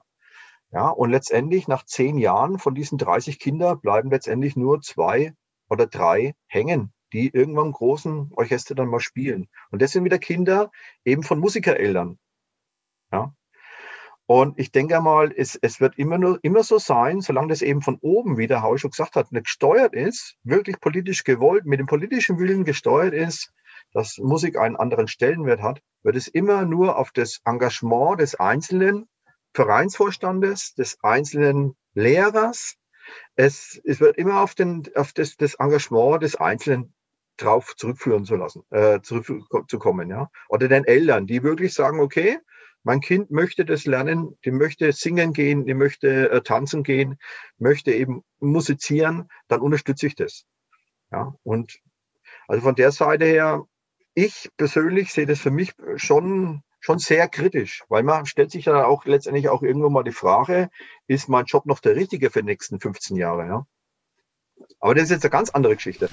Ja, aber das hängt ja, ja. alles miteinander zusammen. Hier haben wir auch äh, Bezug auf Rheinland-Pfalz. Äh, die kämpfen seit Jahren für ein Kulturfördergesetz. Und die angesprochenen 10 Euro von dir, Howie, wären in Rheinland-Pfalz schon purer Luxus. Mhm. Also. Ja. Äh, Schlimm. Äh, ja. Ich will ja nicht alles schlecht reden. Also die Länder, es gibt ja schon sehr viele Fördermittel. Nur die Frage ist halt, wie diese Fördermittel benutzt werden oder wie die halt gesteuert werden wir hatten jetzt in Bayern ja zum Glück gab es riesen Fördertöpfe für die Musikvereine durch Corona-Ausfall. Es wurde da schon viel gemacht, aber wie es der Andreas ja auch schon gesagt hat, es kommt immer nur auf das Engagement des Einzelnen drauf an. Wenn ein Musikverein vor Ort ist, der sehr viel Arbeit macht, ist ja das super. Aber ist eine grundlegende Bildung Aufgabe eines Vereins? Das ist halt das Problem. Die Frage ja. stelle ich mir. Natürlich ist es wunderschön, wenn man hört, das läuft und die machen das. Äh, also es würde wahrscheinlich nie jemand auf die Idee kommen, dass jetzt, weil keine Grundschule mehr vor Ort ist, dass der Sportverein jetzt äh, eine Grundschule aufmacht und äh, den Kindern Mathematik beibringt, weil es und es läuft und ist schön. Es, das würde einfach nicht gehen. Aber Musik ist es alltäglich. Und ich rede ja, es, die Problematik haben ja nicht nur, wir reden natürlich jetzt hauptsächlich über Blasmusikvereine, aber wo es ja noch viel gravierender ist, sind ja auch Chöre. Männerchöre, früher gab es ja überall Männerchöre, gemischte Chöre, die sterben ja noch mehr aus. Und es liegt ja auch daran, weil bei den Kindern in der Schule gar nicht mehr das Interesse geweckt wird teilweise, in so einen Verein reinzugehen. Ja, okay, natürlich kann man auch drüber reden, dass vielleicht das Repertoire vom Verein auch nicht mehr passend ist, was die singen. Und für die Kinder nicht attraktiv. Das ist natürlich dann ein Teufelskreis. Aber wenn das grundlegende Interesse gar nicht geweckt wird bei einem Kind, das Ganze zu machen, können wir noch so attraktive Angebote schaffen und werden keinen Nachwuchs finden. Die Frage, die sich mir gerade jetzt stellt, ist, ähm, wie sehe denn auch eine gute Kooperation zwischen Schule und Verein aus? Weil ich meine, das äh, ziehe ich jetzt nur aus meinem Kopf, ich hoffe, das stimmt noch. Ich meine, irgendwann mal gelesen haben, dass sogar im Lehrplan, äh, ich glaube in Musik, im, in der Grundschule irgendwo drin steht oder drin stand zumindest, dass örtliche Vereine besucht werden sollen. Das habe ich aber, seitdem ich irgendwo dirigiere, noch nie erlebt, dass da irgendeine Grundschule auf uns zukam und gesagt hat, hey, ähm, ihr seid ja ein Verein. Also das kann man ja auch ausweiten, das kann man auch zum Sportverein, ist ja völlig egal. Ähm, einfach, wie, wie könnte dann auch eine Kooperation aussehen, wo beide davon profitieren? Also ich habe ja eben auch in, in Schwäbisch Hall an der städtischen Musikschule machen wir das. Wir kooperieren ja da auch mit den Grundschulen und machen dann dritte, vierte Klasse. Bieten wir an, dass anstatt des normalen Musikunterrichtes können die eine Bläserklasse, für, also auch instrumentenspezifisch mhm. besuchen. Ganz kurz, ich ja. höre, also ich benutze das ja auch immer, aber ich stelle mir immer wieder die Frage statt eines normalen Musikunterrichtes, sollte Musik nicht praktisch sein? Ja, aber da ist eben die, die machen es halt so, weil es gibt ja Kinder, die wollen kein Instrument lernen, die haben dann ihren normalen Musikunterricht und die anderen gehen halt dann in ihren Bläserklassenunterricht. Ich habe das jetzt auch bei mir bei der Blaskapelle Dürrwagen angefangen. Ich gehe jetzt halt nebenbei, mache ich halt eine kleine Bläsergruppe mit vier Bläsern, die dann freitags nach ihrem normalen Unterricht bei mir noch ein Blasinstrument lernen aber auch nur, weil ich zur Schule gegangen bin und gefragt habe, hey, können wir das machen? Also was du jetzt gesagt hast, dass es im Lehrplan steht, ist mir in meiner aktiven Laufbahn auch noch nie über den Weg gelaufen. Also ich recherchiere mal im Hintergrund, ob das noch stimmt. Nicht, dass ich jetzt irgendwas äh, Blödsinniges erzähle. Aber also das genau das darauf wollte ich hinaus. Ich kenne das auch nur, dass es immer nur von der Richtung Verein Richtung Schule geht. Ich habe ja. das seltenst bis nie gehört, dass die Schule mal auf die Idee kam, den Verein zu suchen. Auf der anderen Seite, wir reden die ganze Zeit nur von, von ländlich, äh, ich bin ja in der Stadtschule, ich wüsste jetzt nicht aktiv, zu welchem Orchester ich gehen sollte. Das ist ja dann das nächste. Also in der Stadt hast du das andere Problem, dass du da vielleicht zwar die Lehrkräfte hast, aber du kannst wenig bis schlecht eine Vereinskultur mit aktiv mitbringen, weil du entweder nicht weißt, ob es jemanden gibt oder es gibt zu viele, dann heißt es wieder, aber warum geht ihr nicht dahin und dahin? Also du weißt, was ich meine. Hm. Und wo man, wenn man dann auch darauf, falls diese Kooperationsbereitschaft ja da wäre, Verein, Schule, die besuchen sich gegenseitig, sind wir ja wieder beim Problem, wer soll diese Bläserklasse leiten, wenn nicht zufällig der Musiklehrer an der Grundschule ein Blasinstrument spielt. Mhm. Weil einer vom Musikverein, wie soll jemand, der jetzt äh, von mir aus in einer großen Firma im Wechselschichtbetrieb ist, regelmäßig eine Bläserklasse vormittags im normalen strukturierten Schulalltag unterbringen und die betreuen. Ja. ja. Geht ja auch nicht. Also ich glaube, ich glaube, der Idealfall wäre, wäre so, wenn wirklich Vereine, Vereinsvorstände, Schulleiter, Schulleiterinnen auf gleicher Augenhöhe sich da treffen und da versuchen, das Bestmögliche irgendwie äh, zu finden. Sei es zeitlich, sei es personell, sei es finanziell mit Fördervereinen oder sonstigen Sachen. Ne? Also es gibt schon, es gibt ja auch Modelle, die auch äh, gut laufen und die man auch mit Sicherheit auch auf äh, andere Schulen äh, äh über, äh, überstülpen könnte. Also insofern, so, ich bin mir jetzt nicht sicher, aber ich glaube, diese äh, Grundschule, wo wir jetzt eben das seit acht Jahren machen, das war sogar ein, ein Modell, Modellversuch, Modellprojekt im Landkreis äh, Rodenburg-Ansbach. Und ich bin mir aber nicht sicher, ob das jetzt weiter verfolgt worden ist. Kann ich echt nicht sagen. Müsste ich mich jetzt mal äh, auch erkundigen. Aber wie gesagt, das ist also, das wäre ein wünschenswerter Fall, den man eigentlich in ganz Bayern oder auch in ganz Deutschland äh, machen könnte. Weil die Zeiten sind ja gegeben. Und es, wird, es kommt ja auch, äh, es, es, es ist ja auch die Frage, äh, ab 2025, bitte korrigiere mich, ist ja auch dann letztendlich die Ganztagesschulpflicht, wird ja eingeführt, auch in Bayern. Äh, dann wird ja dieses ganze Problem ja noch mehr verschärft. Weil die Kinder sind ja kaserniert im Endeffekt von frühs um 7.50 Uhr bis 1730 im schlimmsten Falle. Wann sollen sie dann noch ihren Freizeitaktivitäten nachgehen? Sei es Sport, sei es Feuerwehr, sei es Musik, sei es Tanz oder wie auch immer. Da haben wir erst doch ein großes Problem ja vor uns. Ja. Ich habe ganz schnell mal äh, recherchiert. Ich äh, lese mal aus, äh, äh nur Auszüge daraus vor. Ähm, Lehrplan Plus in Bayern, Punkt 4.3, Vernetzung mit weiteren Bildungspartnern. Jede Grundschule entwickelt ihr individuelles Profil vor dem Hintergrund der Potenziale und Bedürfnisse vor Ort. Im Umkreis jeder Schule gibt es zudem Bildungsangebote in der Trägerschaft außerschulischen Partner, zum Beispiel von Vereinen, Verbänden, Stiftungen und von Betrieben. Also es ist schon auch irgendwo ähm, verankert, dass das ja eigentlich erwünscht sei oder gefordert sei. Die nächste Frage ist halt, das ist ja immer so mit so einem Lehrplan, da steht ja alles Mögliche drin. Ist es realistisch? Weil, und da muss ich jetzt natürlich die Schule auch so ein bisschen in Schutz nehmen, es ist natürlich ein zusätzlicher organisatorischer Verwaltungsakt unabhängig jetzt mal vom finanziellen, da, da sind wir uns ja alle einig, den eine Schule so ja automatisch nicht leisten kann, weil dann kommt der Musikverein, dann kommt der Sportverein, dann kommt die Feuerwehr vielleicht. Also dann kommen alle, die, die, die was machen wollen. Wer soll das A organisieren und die Kapazität haben wir in der Schule auch nicht mehr. Also wenn ich schon sehe, wie viel Orga ich allein als Lehrer mache, dann weiß ich jetzt gerade auch nicht, ähm, wie ich das noch aktiv leisten sollte. Also Ihr versteht, glaube ich, das Problem an der Sache. Ja. Das ist ja das, das Schöne oder auch das Wirre teilweise. Es gibt so viele Sachen, die irgendwo niedergeschrieben sind, über die wir uns gerade unterhalten. Egal, ob das eben, wie wir angefangen haben mit äh, Bildungsrecht mit, den, mit den Sachen vom Bayerischen Musikrat, der ganz schreibt, das Musische hat ein besonderes Anrecht auf Berücksichtigung und Förderung. Dann sagst du, dass es im Lehrplan drin steht. Also drehen wir uns eigentlich immer im Kreis. Wir mhm. diskutieren jetzt Sachen, die eigentlich schriftlich fixiert sind, aber keiner setzt sie um. Weil sich wahrscheinlich keiner dafür verantwortlich fühlt. Genau. Immer, also weißt du, die, die Politik schiebt es auf die Schule und die Schule schiebt es wahrscheinlich auf die Politik. So. Genau. Aber, aber das, ganz kurz noch. Ja. ja. Sorry, ich, äh, ich will nur ganz kurz einen, äh, einen Andreas da kurz noch äh, äh, äh Antwort geben, da, weil du das, was du im Chat reingeschrieben hast.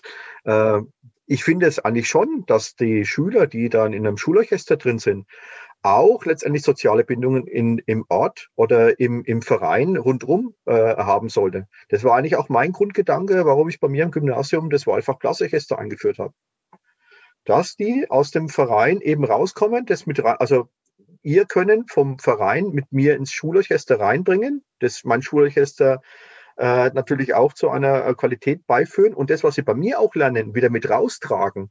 Und ganz ehrlich, bei mir der Nachbarverein, der hat jetzt 20-jähriges Jubiläum dieses Jahr und die Hälfte aller äh, deren äh, äh, Spieler, die kommen bei mir aus meinem Blassorchester raus. Und das sind alles mittlerweile Leistungsträger die ihr Goldabzeichen gemacht haben, teilweise auch äh, Schulmusik studiert haben. Und die sind heute noch, also die kommen immer wieder auf mich zu und sagen, ah, super klasse Zeit. Und sie bereuen da keine Minute, äh, dass die bei mir im Orchester waren, ja. Und es, ich, ich glaube schon, dass es dringend notwendig ist, wenn das Angebot da ist, eines Schulorchesters, einer Big Band, einer, einer Chorklasse, dass diese, äh, dass diese Teilnehmer da das schon nach draußen auch tragen, in den Vereinen rein. Und vielleicht wird ja aus diesen Einzelnen dann auch wieder irgendwelche Funktionsträger und Leistungsträger, die irgendwann mal einen Chor übernehmen oder eben mal Registerproben abhalten im Verein. Ne? Also das ist wünschenswert und das sieht man immer wieder, nicht immer, aber man freut sich halt doch, wenn es dann so ist. Andreas. Ja. ja. ja. Also vor allen Dingen, die Frage war ja, gibt es denn überhaupt noch die Notwendigkeit, einem externen Orchester beizutreten? Ähm, ich glaube schon, weil gerade im ländlichen ja. Raum sterben uns sonst die Vereine weg. Und wenn die Vereine nicht mehr da sind, äh, funktioniert das, also vielleicht jetzt auch überzogen, aber funktioniert das Dorfleben auch nicht mehr. Also das ist ja ein gesellschaftliches Problem. Und ähm, es wird immer schwerer, definitiv, auch weil du gesagt hast, äh, G8 und Ganztagsschulen, definitiv. Ich, ich, ich verstehe das. Wenn ein Schüler sagt, okay, ich komme um 5 Uhr heim, ich will da nicht nochmal um sieben, halb acht in die Probe gehen. Also ich kann alle Seiten verstehen. Jetzt ist nur die Frage, okay, wir, wir haben jetzt schon festgestellt, okay, eigentlich politisch gesehen ist es fixiert. Da kommen wir nicht mehr drum rum. Eigentlich, es steht überall drin, dass wir was, äh, dass es ähm, ein Recht ist, dass es gemacht werden sollte. Es passiert gerade nicht. So. Was könnten wir als Musiker, als Vereine, als Verbände tun, um den angesprochenen Stellenwert zu erhöhen, damit die Nachfrage wieder höher wird? Das ist natürlich eine, ja, was können wir machen? Äh, wir gehen auf die Straße und demonstrieren für unser Recht. Ähm, Nein. nein, aber nein, ich meine jetzt mal unabhängig, okay, wir, wir, können natürlich immer um das Problem kreisen und sagen, okay, alles ist doof und, und, und das funktioniert alles nicht, aber wir müssen ja auch irgendwie gucken, dass die Vereine funktionieren. Das, darum geht es mir. Ähm, wir müssen ja gucken, dass das ähm, Musiker-Nachwuchs nachkommt. Darum geht es mir. Also wie können wir erstmal garantieren, weil Andreas vorhin schon gesagt hat, gerade durch, durch die Pandemie ja auch viele vielleicht weggebrochen sind, weil sie festgestellt haben, oh ja, so ein freier Freitag ist ja auch ganz nett. Also was können wir tun, damit der Stellenwert der Musik wieder attraktiver wird? Jetzt mal unabhängig von diesem ganzen politischen und, und ähm, finanziellen, dass das mit reinspielt, da sind wir uns alle einig. Aber was können wir vielleicht als Vereine oder auch als Verbände tun, damit einfach mehr Leute wieder überhaupt Lust haben, ins Orchester zu gehen? Ja, wir müssen natürlich als allererstes einmal schauen, dass vielleicht die Vereinsvorsitzende auch oder Vereinsvorsitzenden den Kontakt zu ihren Schulen suchen und vielleicht solche Lösungen erarbeiten in Zusammenarbeit mit der Schule oder anderweitig. Die Verbände, ja, als Verbände, wenn ich jetzt schaue, mit Musikbund, wir versuchen ja viel anzubieten, sei es Bläserklassenausbildung, sei es Dirigentenkurse. Das Angebot ist ja da. Es, das größte Problem ist, glaube ich, einfach die Verknüpfung zu finden. Mhm.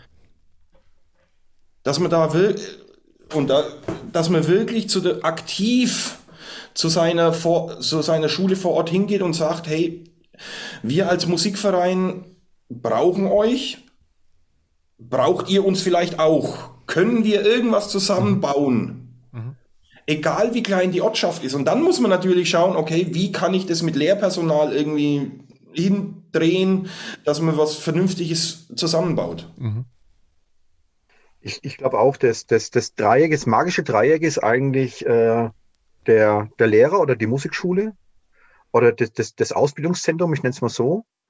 Dann Kooperationspartner letztendlich die entsprechende Schule, Grundschule, Mittelschule, Realschule, Gymnasium, wie auch immer. Oder, oder Gesamtschule.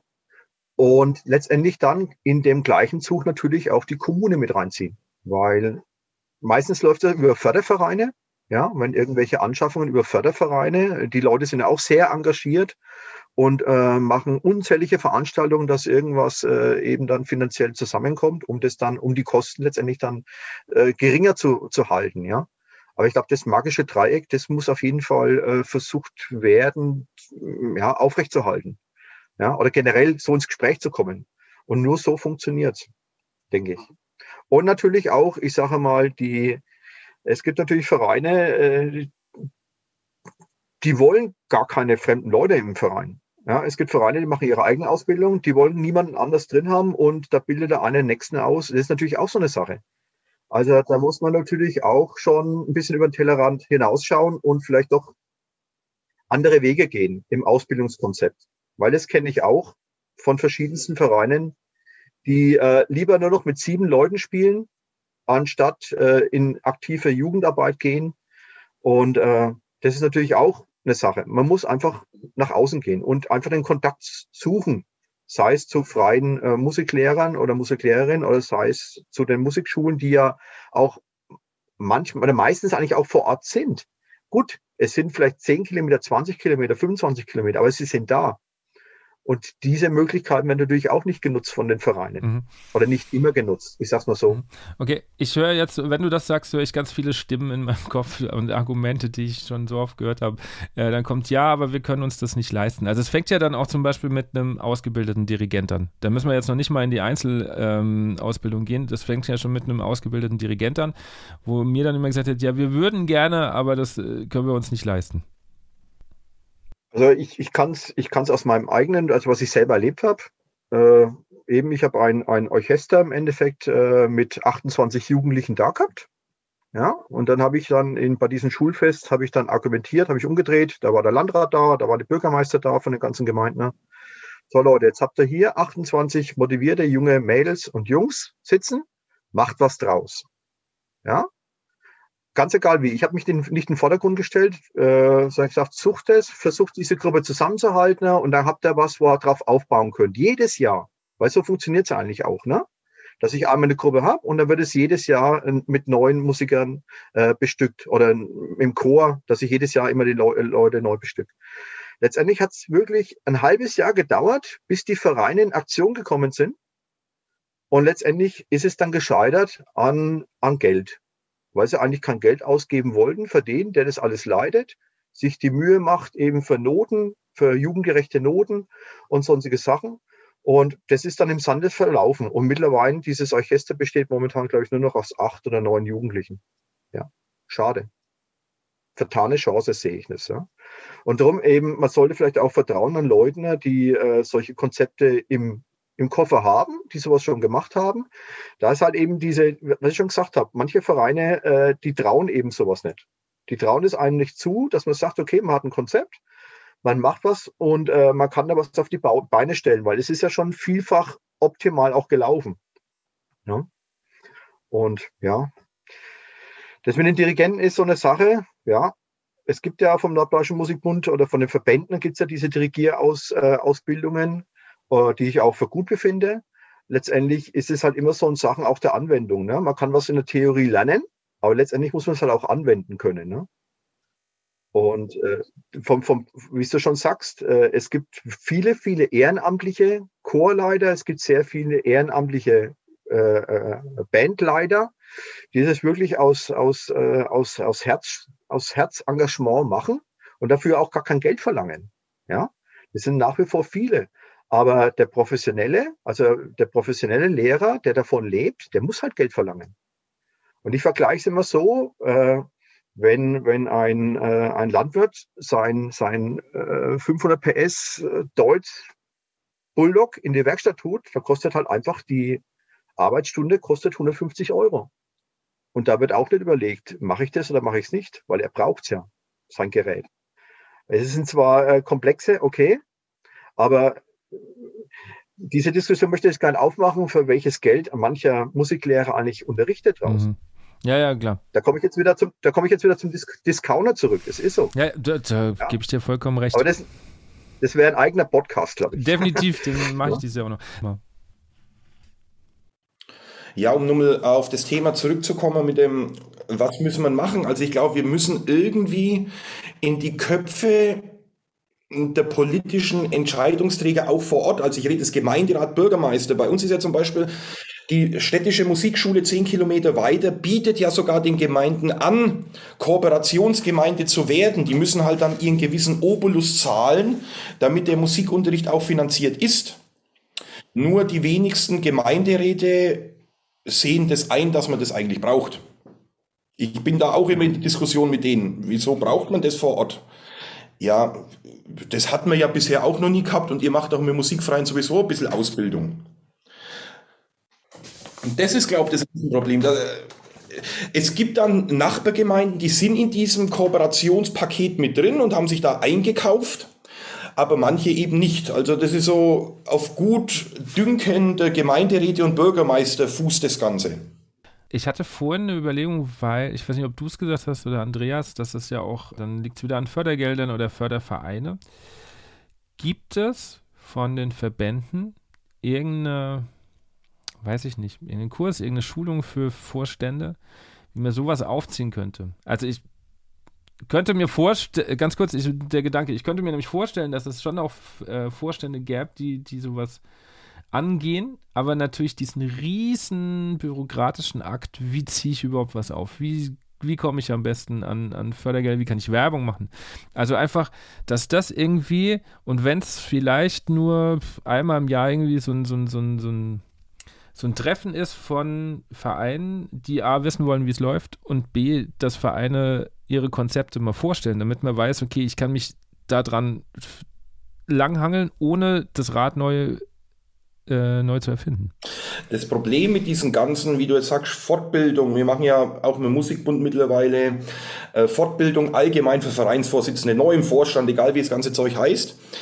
Das Komische bei allen Fortbildungen, egal ob das für Vereinsvorsitzende oder auch Instrumentalspieler ist, wer geht zu den Fortbildungen? Ja, Eine. Gruppe ist die, die es eh schon kann. Ja, ja. Äh, und die anderen, bei denen es eigentlich nicht läuft, die gehen ja gar nicht hin. Ja, ja, ich, ich mir ist das schon, du, mir ist das schon klar. Ja. Ähm, ja. okay, Schachmatt. Also, ja, du hast ja recht. Das ist, es ist ja immer so. Es ist ja immer so. Ich bin ja auch, auch schon von Vereinen weggegangen, weil ich gesehen habe, dass, dass die Vorstandschaft das überhaupt nicht will. Also, so dieses, ah, wir machen jetzt was anderes als die letzten 30 Jahre. N nö, machen wir nicht. Also ich glaube, wenn, wenn ein Vorstand gewillt ist oder eine Vorstandschaft gewillt ist, sowas durchzusetzen, mhm. dann gehen die auch wahrscheinlich aktiv zur nächsten Musikschule und informieren sich, weil, also ich kenne, glaube keine Musikschule, die nicht bereit ist, so eine Kooperation mit einer Partnergemeinde einzugehen. Mhm. Das machen, glaube alle, wenn die Gemeinde aktiv zur Musikschule hingeht. Mhm. Könnte der Weg auch andersherum aussehen? Dass die Musikschule zur Gemeinde geht? Machen ja. die Musikschulen wahrscheinlich auch. Also ist es bei uns, die Musikschulen haben sogar schon aktiv angefragt, ob die Gemeinde nicht gewillt ist, eine Kooperation einzugehen. Und dann kommen wir wieder zu dem, zu dem Thema, nee, brauchen wir nicht, kostet Geld. Mhm. Ganz genau. Ja. Also die Argumentation ist dann meistens so, dass das Geld, die sagen dann äh, eher, ja, das Geld, das geben wir dann lieber einen Musikverein, anstatt die sich dann letztendlich dann, und die machen dann ihr eigenes Ding mit eigenen Lehrern oder eben intern dann. Und äh, die sehen das gar nicht, also sehen das, ja, die brauchen es nicht, wie der auch schon gesagt hat.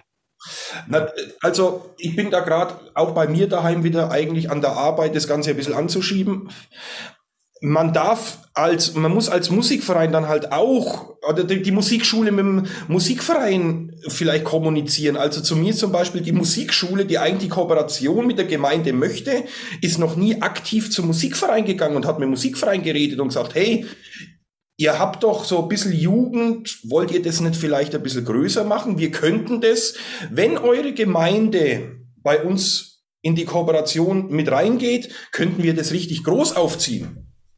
Mhm.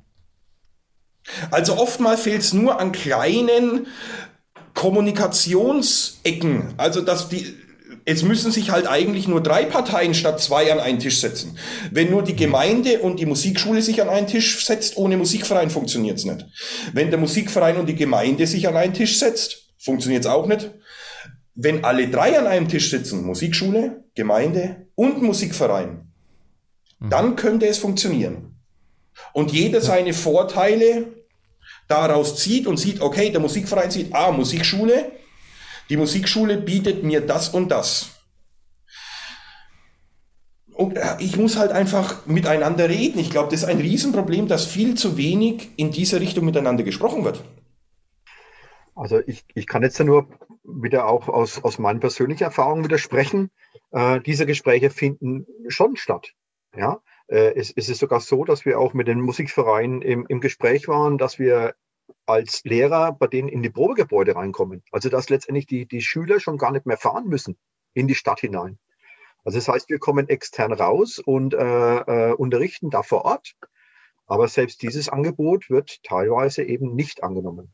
Weil dann wahrscheinlich der Musikverein wieder alleine dasteht und sich denkt, wie soll ich als Musikverein diesen Musikschulunterricht finanzieren?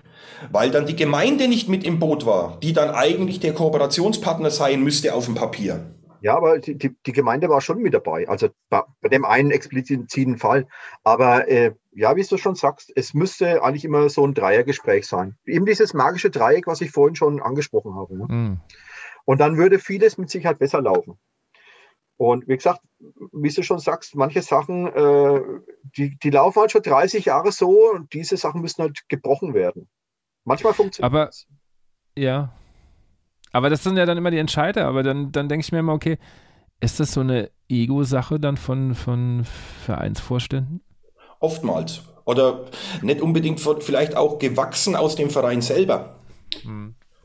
Wenn ich jetzt zum Beispiel den, den örtlichen Musikverein in dem Ort, wo ich wohne, anschaue, die hatten die letzten 25, 30 Jahre nie das Bestreben, eine Jugendausbildung aufzubauen. Die, der Verein ist so gewachsen, vor 40 Jahren wurde der gegründet mit der Generation Alter von meinem Vater. War einfach ein spielbarer, ein spielfähiger Haufen. Die haben 40 Jahre gespielt, aber jetzt sind die halt alle sehr alt. Und merken jetzt, oh, wir haben die, die letzten Jahre irgendwas vergessen. Ja, das, das kenne ich ganz oft. Was ich auch erlebt habe, und äh, das sind, das, ja, da, da steige ich immer aus, weil ich es nicht nachvollziehen kann. Ähm, das war in meinem Blasorchester, das ich ähm, vorher dirigiert habe, also nicht aktuell. Wir hatten eine Kooperation mit einem Nachbarverein, weil mhm. wir gesagt haben, okay, wir müssen die Jugendkapellen zusammenlegen. Mhm. Und das wurde dann irgendwann, kam eine neue Vorstandschaft dran, wurde das aufgebrochen, machen wir nicht mehr weil dann könnten ja vielleicht Leute von uns dann zu euch ins Orchester gehen. So, und dann denke ich mir ja, okay, das natürlich kann das passieren, aber es kann ja auch andersherum passieren. Das ist, wird sich immer die Waage halten, weil immer da, wo die Freunde halt sind, gehen sie halt hin, meine Güte. Oder ich muss meinen Verein so attraktiv aufstellen, dass sie halt zu mir kommen wollen. Das ist halt das andere. Aber deswegen gebe ich doch keine Kooperation auf, dass ich ein spielfähiges Jugendorchester habe. So, jetzt krebst halt jeder mit, mit 10, 11, 12 rum, statt mit 25 bis 30. Mhm. Und das sind für mich einfach nur so Ego-Nummern, wo ich mir denke, okay, das kann, konnten wir vielleicht vor 20 Jahren machen, aber wir sind jetzt in einer anderen Zeit, wo, wo jeder gucken muss, dass das einfach am Laufen bleibt. Und wenn irgendwann das drauf hinausläuft, dass die zwei Vereine halt zusammengehen, weil halt nicht mehr so viel Jugend da ist.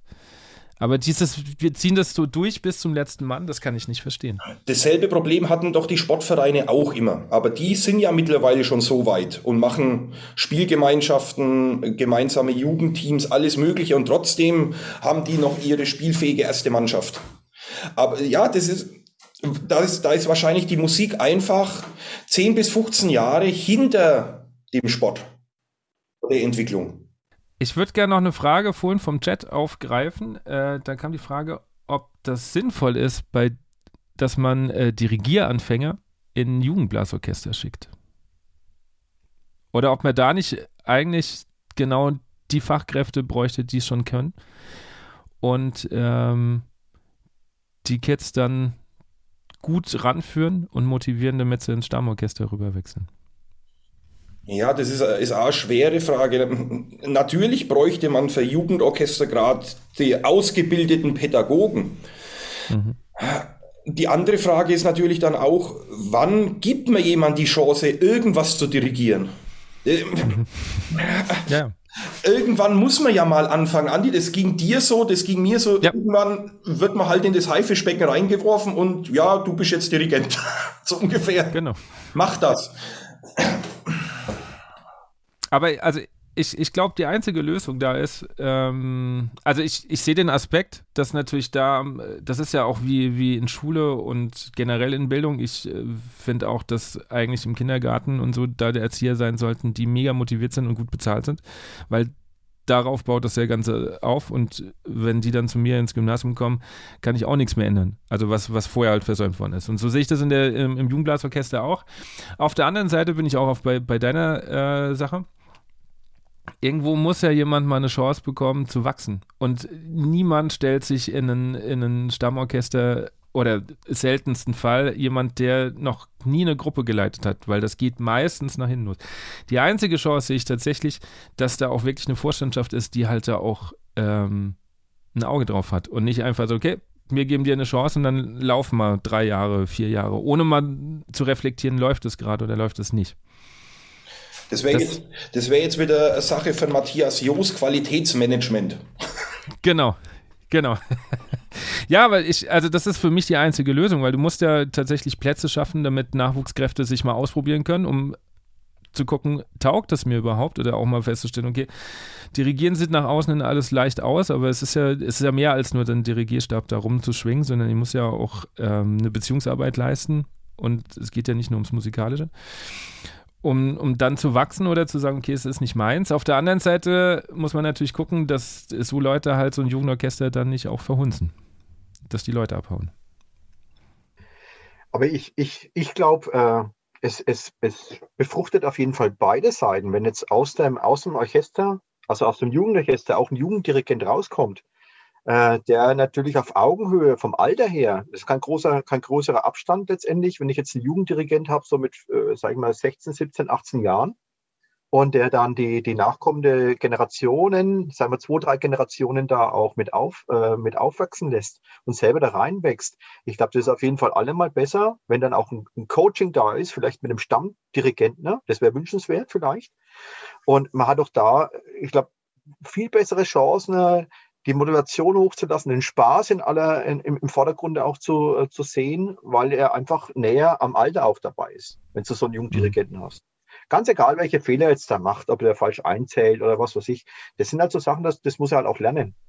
Ja? Genau oder sie. Ja. ja. und ich finde schon, also ich finde schon gut, wenn es aus eigenen Reihen da Leute kommen und die sind immer zu unterstützen. Also ich habe da immer, ich habe da kein Problem. Hatte ich auch. Da kamen dann welche zu mir und wie soll ich das machen? Wie kann ich das machen? Welche Stücke soll ich nehmen? Da habe ich immer ein offenes Ohr für sowas, weil das sowas muss man unterstützen. Ja. Ja, weil das ist ja auch befruchtend für das Stammorchester, ja. muss man ja auch ganz ehrlich sagen. Und das, was jetzt dir vorgeschlagen ist, wäre natürlich auf jeden Fall super, das hast du jetzt auch gerade so ein bisschen erwähnt, so ein Tandem-Modell. Vielleicht der erfahrene Dirigent coacht den Dirigieranfänger und guckt da immer so ein bisschen und übergibt es dann auch, wenn man merkt, okay, du, du hast jetzt genug Erfahrung, den Rest musst du dir halt selber machen. Also wissen wir alle, Erfahrung sammeln müssen wir alle selber. Da kann dir noch jemand nebendran sagen, das musst du so machen. Dinge muss man einfach auch mal ausprobieren. Ja, das wollte ich jetzt gerade wollte jetzt gerade auch sagen, dass man vielleicht dann, dass eben der erfahrene Dirigent aus dem Stammorchester von mir aus alle vier Wochen einfach mal auch in die Probe geht und schaut, was macht denn mein äh, Zauberlehrling gerade und äh, coacht den halt ein bisschen. Dann kann ja. es schon funktionieren. Ganz, ganz kurz noch, äh, eine Anekdote. Also ich hatte, ich hatte auch äh, ein, ein, richtig großes Jugendorchester. Ich hatte die Freude, ein richtig großes Jugendorchester mal zu leiten. Und da hatte ich 70 Jugendliche da. Da hatte ich acht Waldhörner, 16 Klarinetten, äh, drei Tuben, vier Tuben, acht Posaunen und so. Und da war ich der Erste, wo dann letztendlich eingeführt haben im Orchester, dass Elternteile mit dabei sind. Ich war total fix und fertig nach dieser äh, Stunde Probe, weil dem einen fällt der Ständer um, der anderen fällt das Saxophon um, der andere ist schlecht. Herr Bunzel, ich habe keine Noten, können Sie mal kopieren, können Sie mal schauen oder können Sie mal das Original wieder rausholen?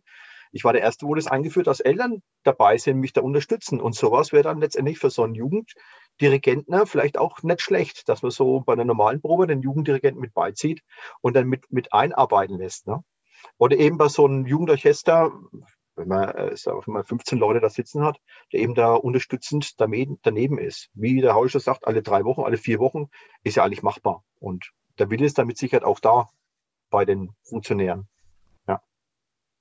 Das trifft sich ganz gut, weil ganz am Anfang kam auch die Frage, was Blasmusiker vielleicht gerade jetzt am Anfang mehr brauchen.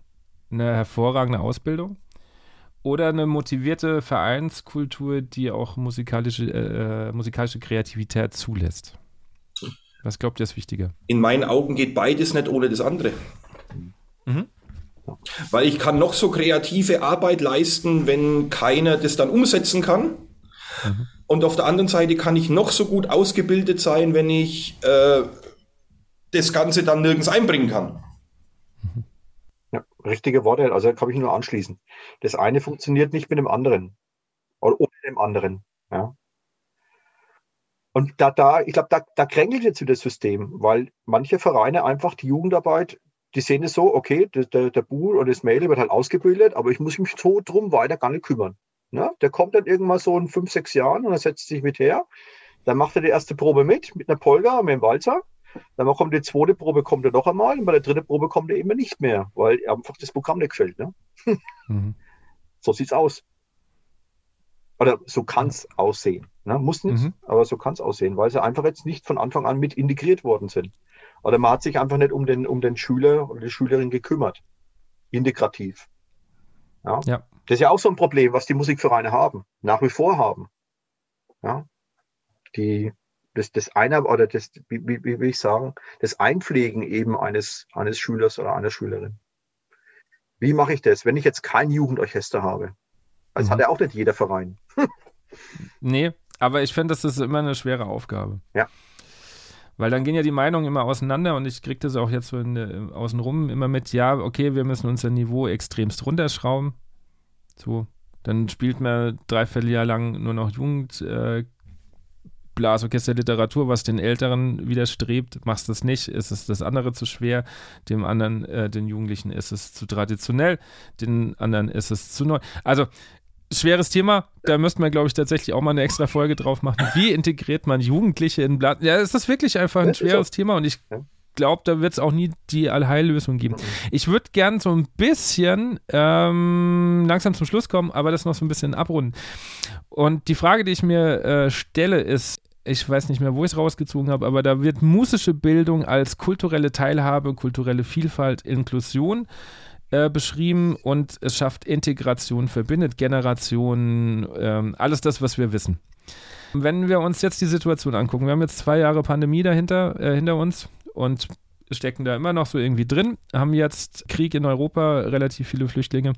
Ist das nicht jetzt der Zeitpunkt, wo wir noch mehr das fördern sollten, um eine offenere Gesellschaft zu kriegen? um Menschen mit an Bord zu holen, verständnisvoller miteinander umzugehen?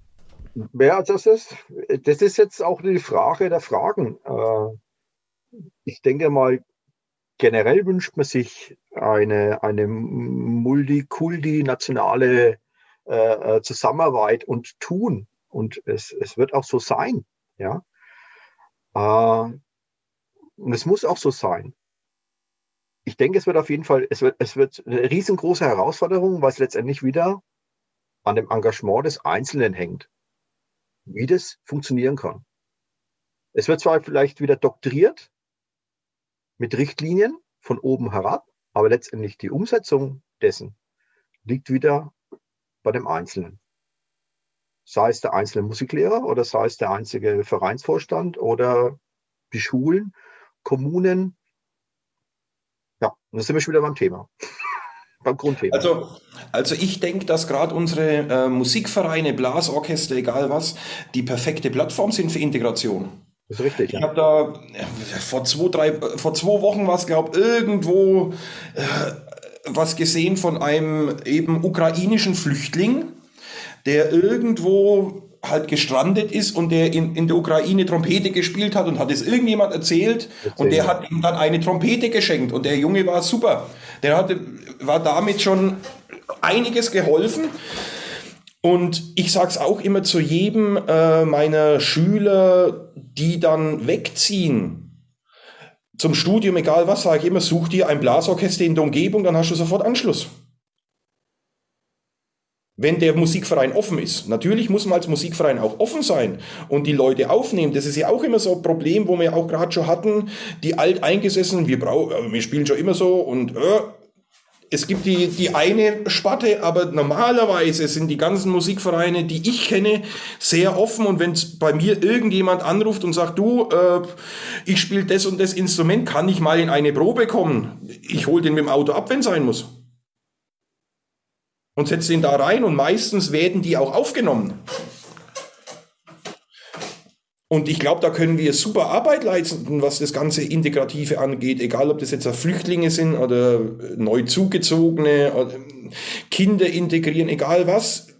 Der schöne Musikverein ist auch das Generationsübergreifende. Als ich war, wie ich im Musikverein angefangen habe, war der neben mir 40 Jahre älter. Wann sitzt denn bitte mal jemand mit acht Jahren neben einem 48-Jährigen und macht genau dasselbe.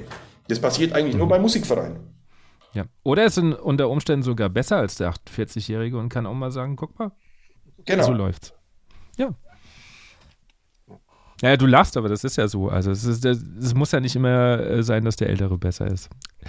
Ja, also ähm, Punkt ist, wir brauchen irgendwie mehr Kommunikation auf allen Ebenen. Mhm. Die, die Musikschulen und Kommunen müssen sich dringend mit den Vereinen mal hinsetzen. Wir müssen uns vielleicht tatsächlich auch untereinander mehr austauschen, wie sowas funktionieren kann. Und ähm, ja, vielleicht kann man da irgendwie tatsächlich irgendwie, auch wenn es immer dieselben sind, die kommen, ich, ich gebe dir da recht, noch mehr Plattformen geben, wo man, wo man zeigen kann, wie es läuft. Also es gibt ja schon genug Menschen, die sich da drum umtun. Die Alexandra Link versucht neue Sachen da reinzubringen. Also äh, es tut sich ja was. Und aber ich, also neben dem finanziellen, da bin ich voll bei euch, glaube ich, scheitert es auch ganz oft an Kommunikation und einfach auch mal am Risiko, an der Risikobereitschaft zu sagen, wir machen das jetzt einfach mal und gucken, was am Schluss rauskommt.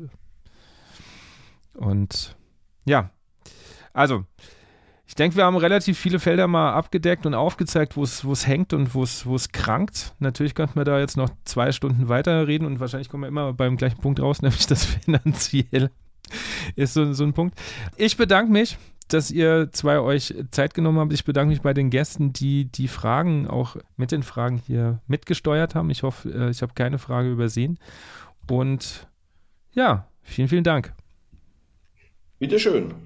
Bitteschön und vielen Dank für die Einladung. Sehr gerne. Das war also die 50. Folge. Das waren jetzt zwei Jahre on air der Blasmusik-Podcast und ich hoffe, ihr konntet bei dieser Folge genauso viel wieder mitnehmen wie ich, neue Sichtweisen, neue Denkanstöße bekommen, was Ausbildung im ländlichen Raum oder insgesamt überhaupt heißt, welche Schwierigkeiten wir haben.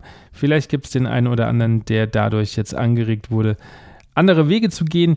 Wenn dem so sei, dann würde ich mich total freuen, wenn ihr mich mal anschreibt und sagt, hey, ich habe da ein ganz tolles Konzept. Wenn ihr natürlich jetzt sagt, oh, da sind ganz, ganz viele Sachen gar nicht angesprochen worden, schreibt mich bitte auch an. Ich freue mich sehr gerne über Feedback. Ich weiß, so eine Folge, gerade so ein Thema ist immer schwer jeden glücklich zu machen. Wahrscheinlich kommen auch wieder ganz viele, die sagen, ja, du hattest nur Gäste aus dem südlichen Bereich.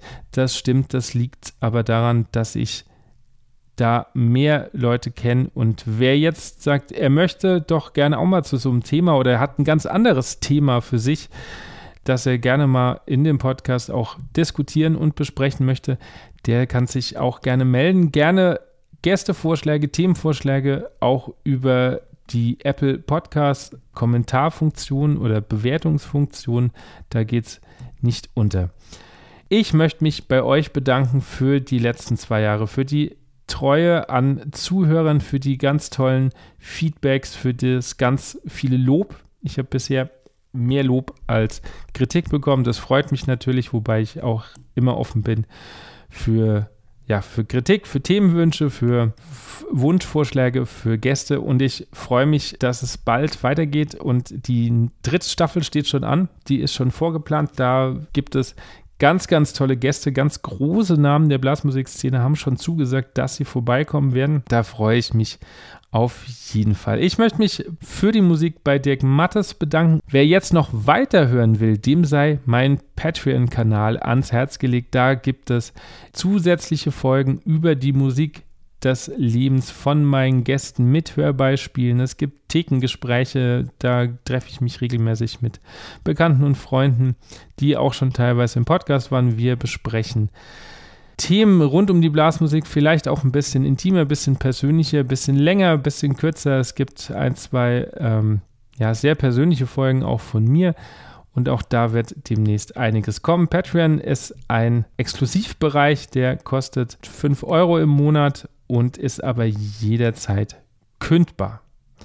Ich freue mich, wenn ihr in der dritten Staffel dabei seid und wünsche euch bis dahin eine gute Zeit. Macht's gut, bleibt gesund. Euer Andi.